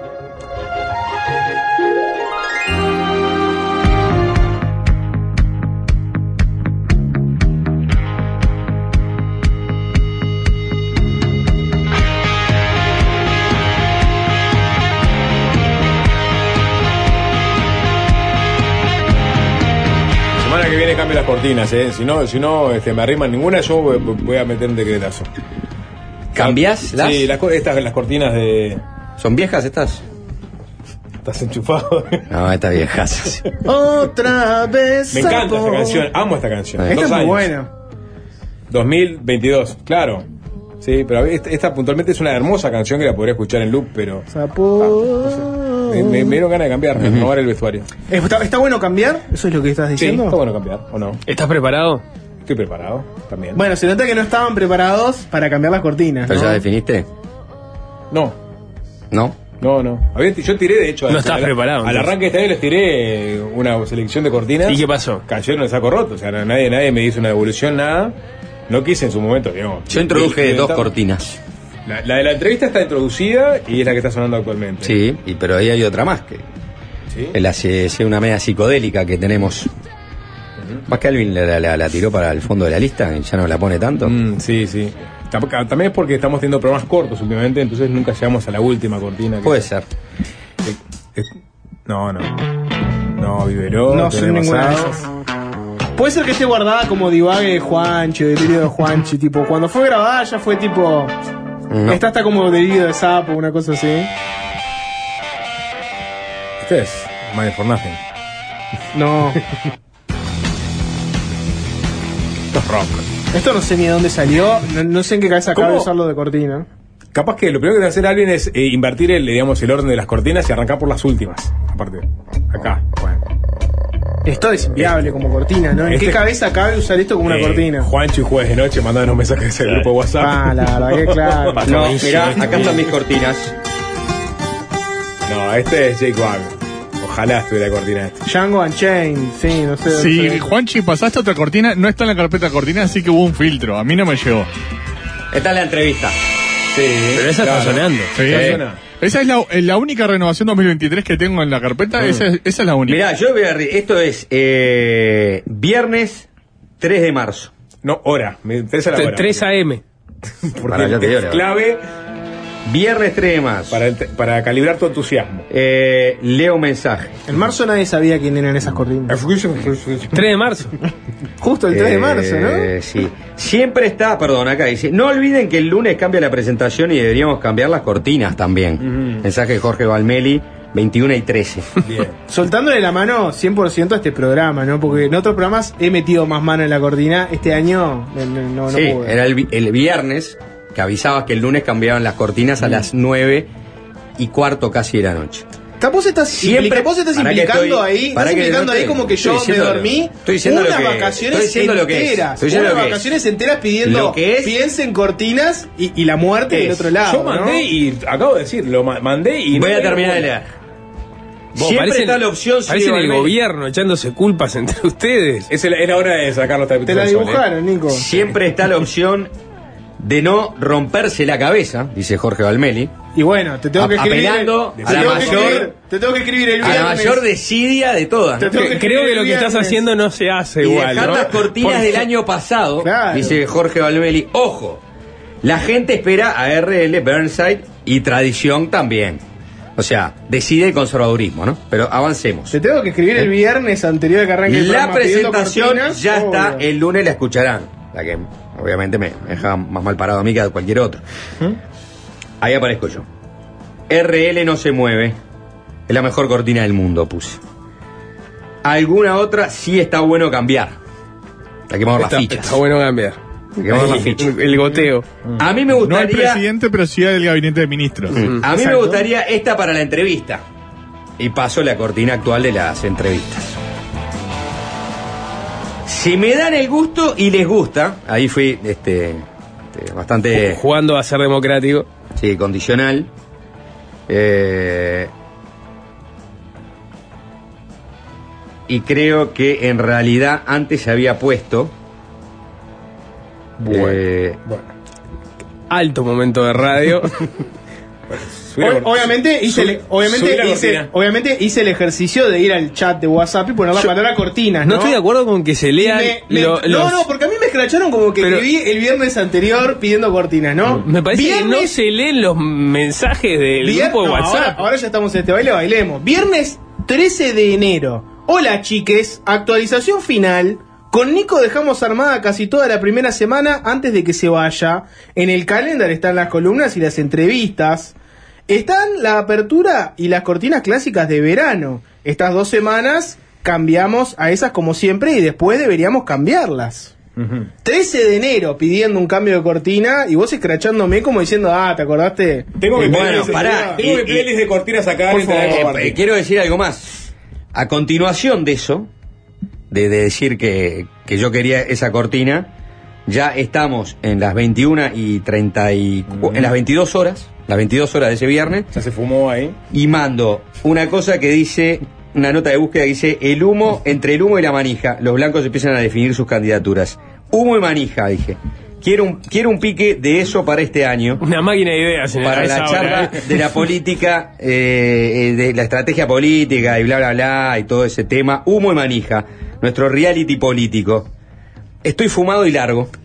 Bueno, no, ya está. Vamos, 22 vamos, y 18. Vamos a ir cortando. Nicolás Batalla. vamos a ir cortando los Ya te alcanzo. Vamos a ir cortando los mensajes, por favor. 23.41. Realmente ha sido un problema no Sapo. Ah. Estoy mirando legítima defensa. Natural high. Está, y no sigo, porque después ya estamos en la madrugada del sábado. Natural High, es verdad, fue el día que aparecieron los chats de Fossati. ¿No? Sí, ¿Te creo que sí. Ajá. Sí. Sí, sí, sí, sí. Exacto. Bueno, Los eh, audios, los audios. Todo Eh, esto, ¿saben por qué es? Todo esto, ¿saben por qué es? Porque la- cuando pasan estas cosas y, y- y veo este tipo de conductores, en este caso no es de radio, es de televisión, pero es un conductor, ¿saben qué? Con personalidad. Ajá. A muchos le van a decir, te lo van a definir como un sorete, ¿no? Sí. Pero no. ¿No? Y bueno, eh, vamos a escuchar lo que pasó. ¿Tá? Se llama Andrés Hurtado. Es famoso en Perú. Es el, yo qué sé, el, el Don Francisco de Perú. Y estaba conduciendo en su programa Sábados con Andrés. Imagínate si tendrá personalidad, que los sábados son con él. Sí, obvio. No es un programa sobre la menstruación, ¿no? No, para nada, Nicolás, para nada. Y no, no lo digas en el bar amigo porque te van a volver a corregir. Este ¿Y qué le pasó? Estaban haciendo Miss Perú. Ah, Estaban eligiendo a Miss Perú. sigue existiendo. Miss- Acá no existe más Miss Uruguay, eh, por suerte. ¿no? ¿Cómo que no? ¿No existe Se más? acaban los concursos a veces a No, no, no existen. Sí. ¿Cómo no van a existir? Sí, Bueno. sí, creo que sí. Y no Este, importa, no importa. Bueno, y ya, estaban todas las chiquilinas ahí y Andrés Hurtado, que va a hacer una pregunta con tarjetitas. Tarjetitas Claro. por quién? Por un productor. Un Jorge Valmeli, un Nico Batalla. ¿Ah? Eh, por más que a, a ellos le dimos una calidad ya de, de- de- de productores, conductores, a- hagan lo que se les cante, ¿no? Eh, Te escribo el viernes, un día antes de que arranque la presentación, 13 la de cortina enero, nueva. 13 ¿tá? de enero pidiendo cortina, Todo, ¿no? todo eso. Si ya me Entonces- reivindiqué, oh, es tan fácil, entonces, o sea, acá, un dedo y ya acá me ¿qué hacemos cuando, cuando, cuando se equivocan de manera tan flagrante? Nada, bueno, no pasa nada, siga, siga. Sí. Está bien, Jorge, entiendo. Estarás con otras cosas también, todos tenemos algún otro kiosco, es Estaba verdad. trabajando acá. Claro. No eh. me tomé vacaciones. Ah, Nico, ya, es- no te preocupes, no, no- no importa ahora que, que, que sean a veces tres, cuatro preguntas en, en la producción de la entrevista central, ¿entendemos? Bienvenido Tenés que brillar en- Albertoni eh, y era Richard Reed. Eh, claro, en, en la mañana, lo- o sea, pululan los Miguelitos y, y ¿sabes qué? Nadie, nadie, nadie hace nada, na- nadie hace nada, porque digo, yo lo haría, pero tampoco quiero dejar mal al pusilario en el sapo, que sé que jamás tendría los huevos que tiene Andrés Hurtado, que cuando le hicieron esto, mira lo que hizo Andrés Hurtado, en vivo en su programa, en plena elección de Miss Perú, agarró una tarjetita, pobre Andrés Hurtado, no le dio ni para interpretar un poquito la pregunta, y pasó esto. ¿Cuál consideras tú que es tu mayor medio? ¿Medio? Así es. ¿Cuál consideras tú que es tu mayor medio? O la pregunta está mal, está mal hecha. A ver, producción. Puede ser miedo. Sí, pero usted, venga, señor director.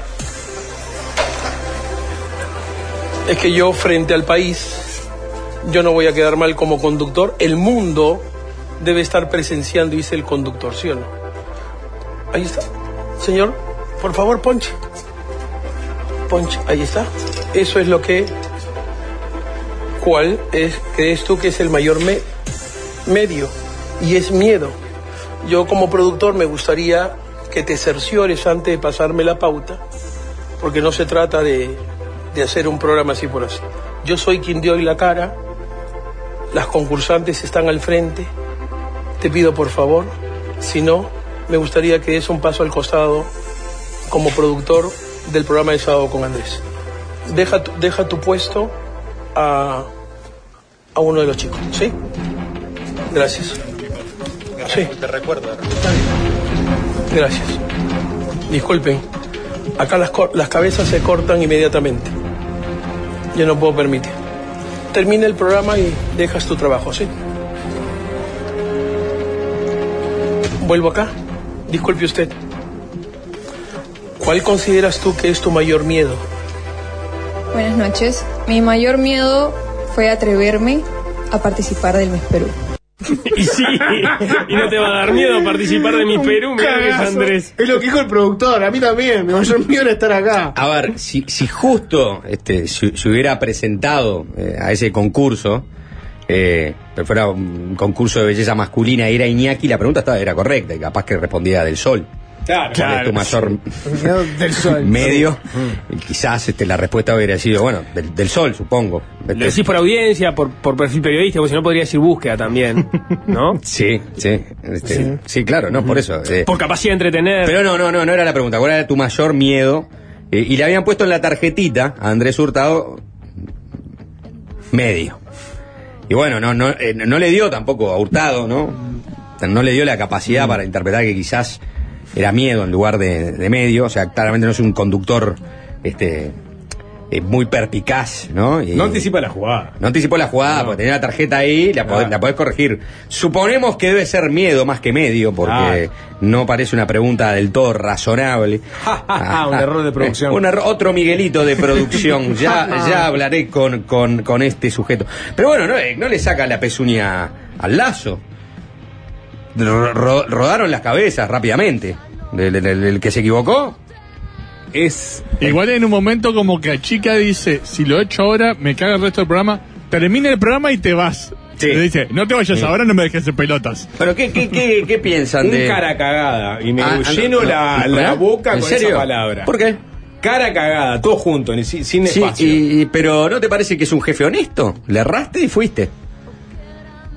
Yo no, no, no- Pero- nunca echaría a alguien por un error. ¿Mm? A salvo que ese error sea muy Estás en, estás en Miss Perú. La audiencia, la, la máxima audiencia, como Perú. ¿viste? Era una tarimita eso, estaban todas asesinadas ahí arriba del escenario. viendo, dijo. No, Había- no, era- no, no era- era una superproducción. No, es rarísimo. Me pareció raro, de hecho, que fuera Miss Perú en, en esas condiciones tan precarias, ¿no? Cla- eh, a ¿No? mí me pasó lo mismo. Entiendo Era, que en un momento parecía- políticamente complejo y quizás no, no, no da para gastar mucha guita en Miss Perú. Era Mis Sábados Andrés o Mis Andrés, era una Sí. cosa así. me ¿No parece. era, no, era, ¿No era la que va a ir al concurso a Miss Universo? No sé, pero. Yo creo que no. ¿Eh? Yo creo que no, digo. No, no puede darse esta No, capaz que situación. estaba eligiendo su jaumach y le llama Miss Perú, yo qué sé. Sí, ¿Ustedes claro. saben lo que es jaumach? ¿O sabés lo que es jaumach, Nico? No. ¿No sabés vos, Jorge, sabés lo que son las jaumach? Y no. Bueno, Yo- pues las Tinelli sí saben Me- lo que son. El otro día vi una. Sí. eh, ¿Eh? sí. Las Tinelli sí. Me imagino que son las bailarinas que están. No era la selección de Miss Perú. Ah. Era una Bien. previa a Miss Claro. Perú donde estaban todos invitados al programa de Andrés y les hacía preguntas. Era la Claro, candidatura- estaba jugando a la ser. candidatura de Andrés eh, Lima. Era, estaba jugando a ser eh, Miss Universo. Claro. Fue Eh, eh, Andrés estos días, fue el Mm. 18 de mayo se, se eligió Miss Perú, Está así bien. que esto fue Pero unos días yendo, antes, yendo- al hecho, ustedes dicen que eh, estuvo mal. ¿Te pareció vos un. Me pareció una, una un- Mal. como vos dijiste, un sorete, ¿no? También usaste esa palabra, ¿no? Sí. Un sorete. Tipo, tipo, ma- ma- mala gente, ¿no? O sea, en todo caso, si vas a tomar esa decisión, Yo lo llamo un jefe con, con carácter. no, no la hagas pública, ¿no? Cuando termine el programa, decís, "Oh, la verdad que. Me gusta, me gusta Claro. cuando, cuando este cuando se hace esto con, con una degradación pública de este, de este Claro, calibre. bueno, eso, le mostró la Mm. cara, Sí. cosa de que eh, no solo no tenés más trabajo, sino que te dificulte conseguir trabajos en otro medio, ¿no? Está- Porque, ah, vos sos el productor. Lo que le hicieron al oficial ¿no? Dreyfus y lo que le hicieron a, en este caso, al productor de Andrés Hurtado. Claro, Además, eh. cuando dijo esto lo ve el mundo, anticipó lo que iba a hacer por la viralidad de, de sus abruptos, porque si no, no hubiera pasado nada. Inteligente, Hurtado, inteligente. Hurtado. ¿Y sabes qué? Hasta capaz que no lo echó. Lo cual sería tristísimo, porque yo lo hubiera echado. Mm. Pero eh, capaz que dijo, no, era todo una macana.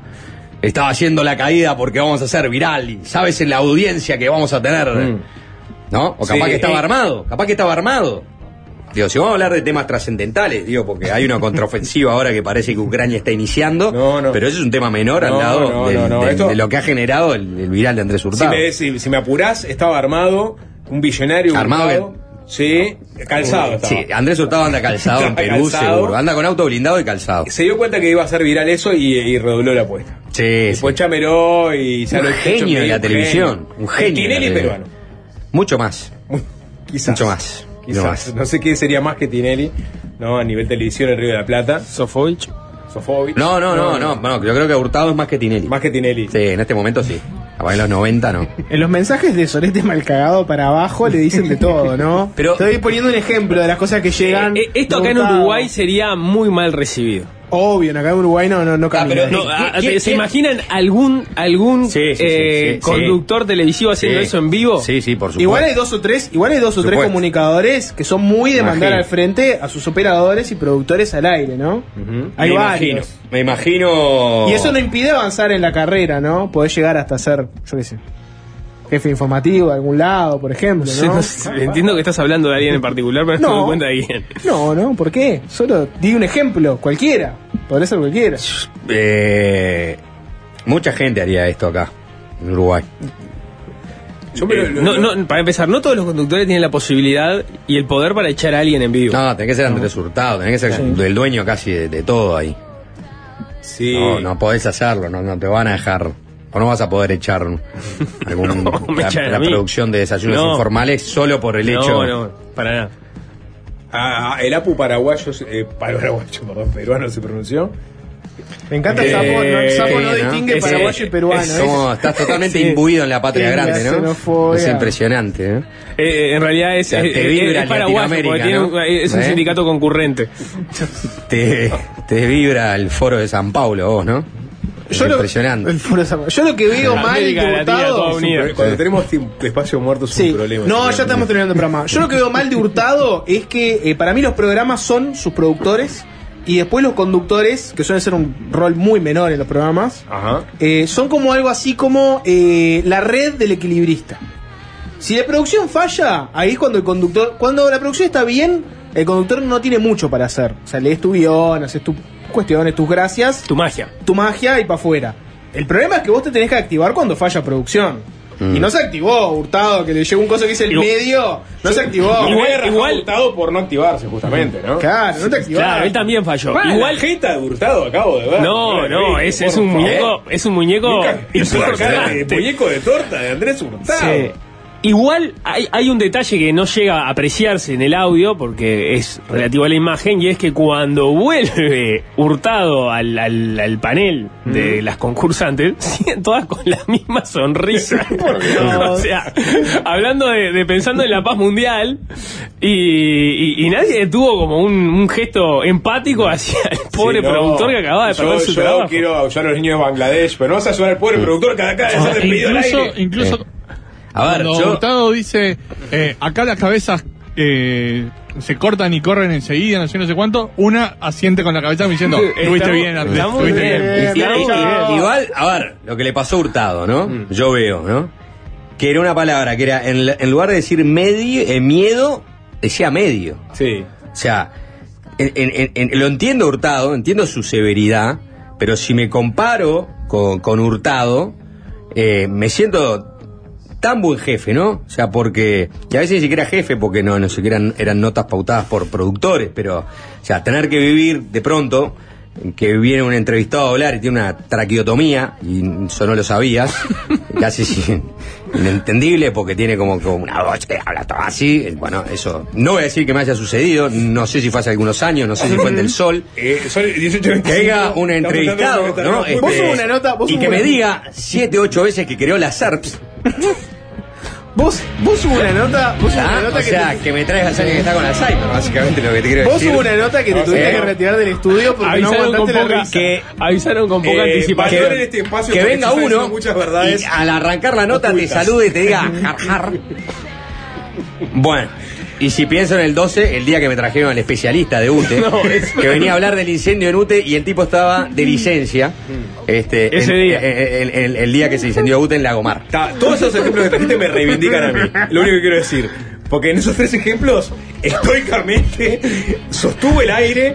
Sí. Cuando cierta verdad. rata pusilánime abandonó el barco por la tentación que tenía. Y olvidaste otros ejemplos de algún Sí, militar veterano Bueno, saliendo por teléfono. ¿cómo está el tema de la fasanga? Haciendo chistes, Sí. riéndote de tu chiste y saliendo del aire. Y yo ahí, Perdón, estoico. Sapo como productor tiene en su haber una, que no. Yo estoy Una gran- vos, vos como productor produjiste una gran nota sobre la feria de Tristán Narvaja en Bueno, su sí, momento. eso sí. eso. Preguntale a, Mauri- a Mauricio Almada. Preguntale a Mauricio un Carlos. Varela por otro. Bueno. Carlos Varela, eh, ese, ese error lo, de Carlos Varela. lo- eh, hay lo- mucho lo- lo que pasa. lo cometen Varela, todos los productores que se inician Sí. pasan por eso. En tu, en ausencia, Nico, cuando vos me dejaste a mí en, en el CURC, eh, me dejaste el bote, me diste el timón, uno de mis primeros este, errores fue un día que caí ahí en el estudio, che, está el entrevistado y otro más, me olvidé que agendé dos notas a la misma hora. ¿Qué hacemos? Me Respuesta de eso fue Juanchi, arrancamos con uno y después seguimos con el otro. Te bancaron los Bien. trapos. Los bancaron trapos. los trapos. acá no los trapos. Hay otros que te dicen, bueno, explicale a uno que se vaya. ¿Hay Eh, alguien claro, que, que se acuerda de la imitación de Stephen Hawking que dice? Sí, claro. bueno. Sí, es eso. Aparte de qué te, no, de qué temita, ¿no? Este, ah, la, no, la, la- ay, ay, no, sí, la imitación de Stephen Hawking. Ese, ese, ese oyente hay que matarlo. Sí. Para que no ese, se- ese se- oyente sí. este, puede Sabe tener, mucho, sabe mucho, sabe puede tener demasiado. grabaciones. Sí. Está, así que ya, ya, ya prescribió, ¿no? Ya sí. prescribió. sí. Andrés Hurtado. La, la cancelación no prescribe igual, ¿no? No, está bien, pero Stephen Hawking ya murió hace mucho tiempo también. así Andrés, Andrés Hurtado en Wikipedia, primer párrafo, alcanzó notoriedad en sus papeles cómicos bajo el seudónimo de Chibolín en la década de los ochentas. Buah. Chibolín. Chibolín, bien, una gran carrera. Tiene varios despidos en vivo, buscan en YouTube. Sí, dijo que no era, no era la cosa más polémica que había hecho Andrés Hurtado despedir a, nada, a alguien en vivo, sino que vaya a saber uno que otras cosas polémicas hizo. Interesante. Nos vamos, nos despedimos. Se viene la previa de 3 a 0. Chao.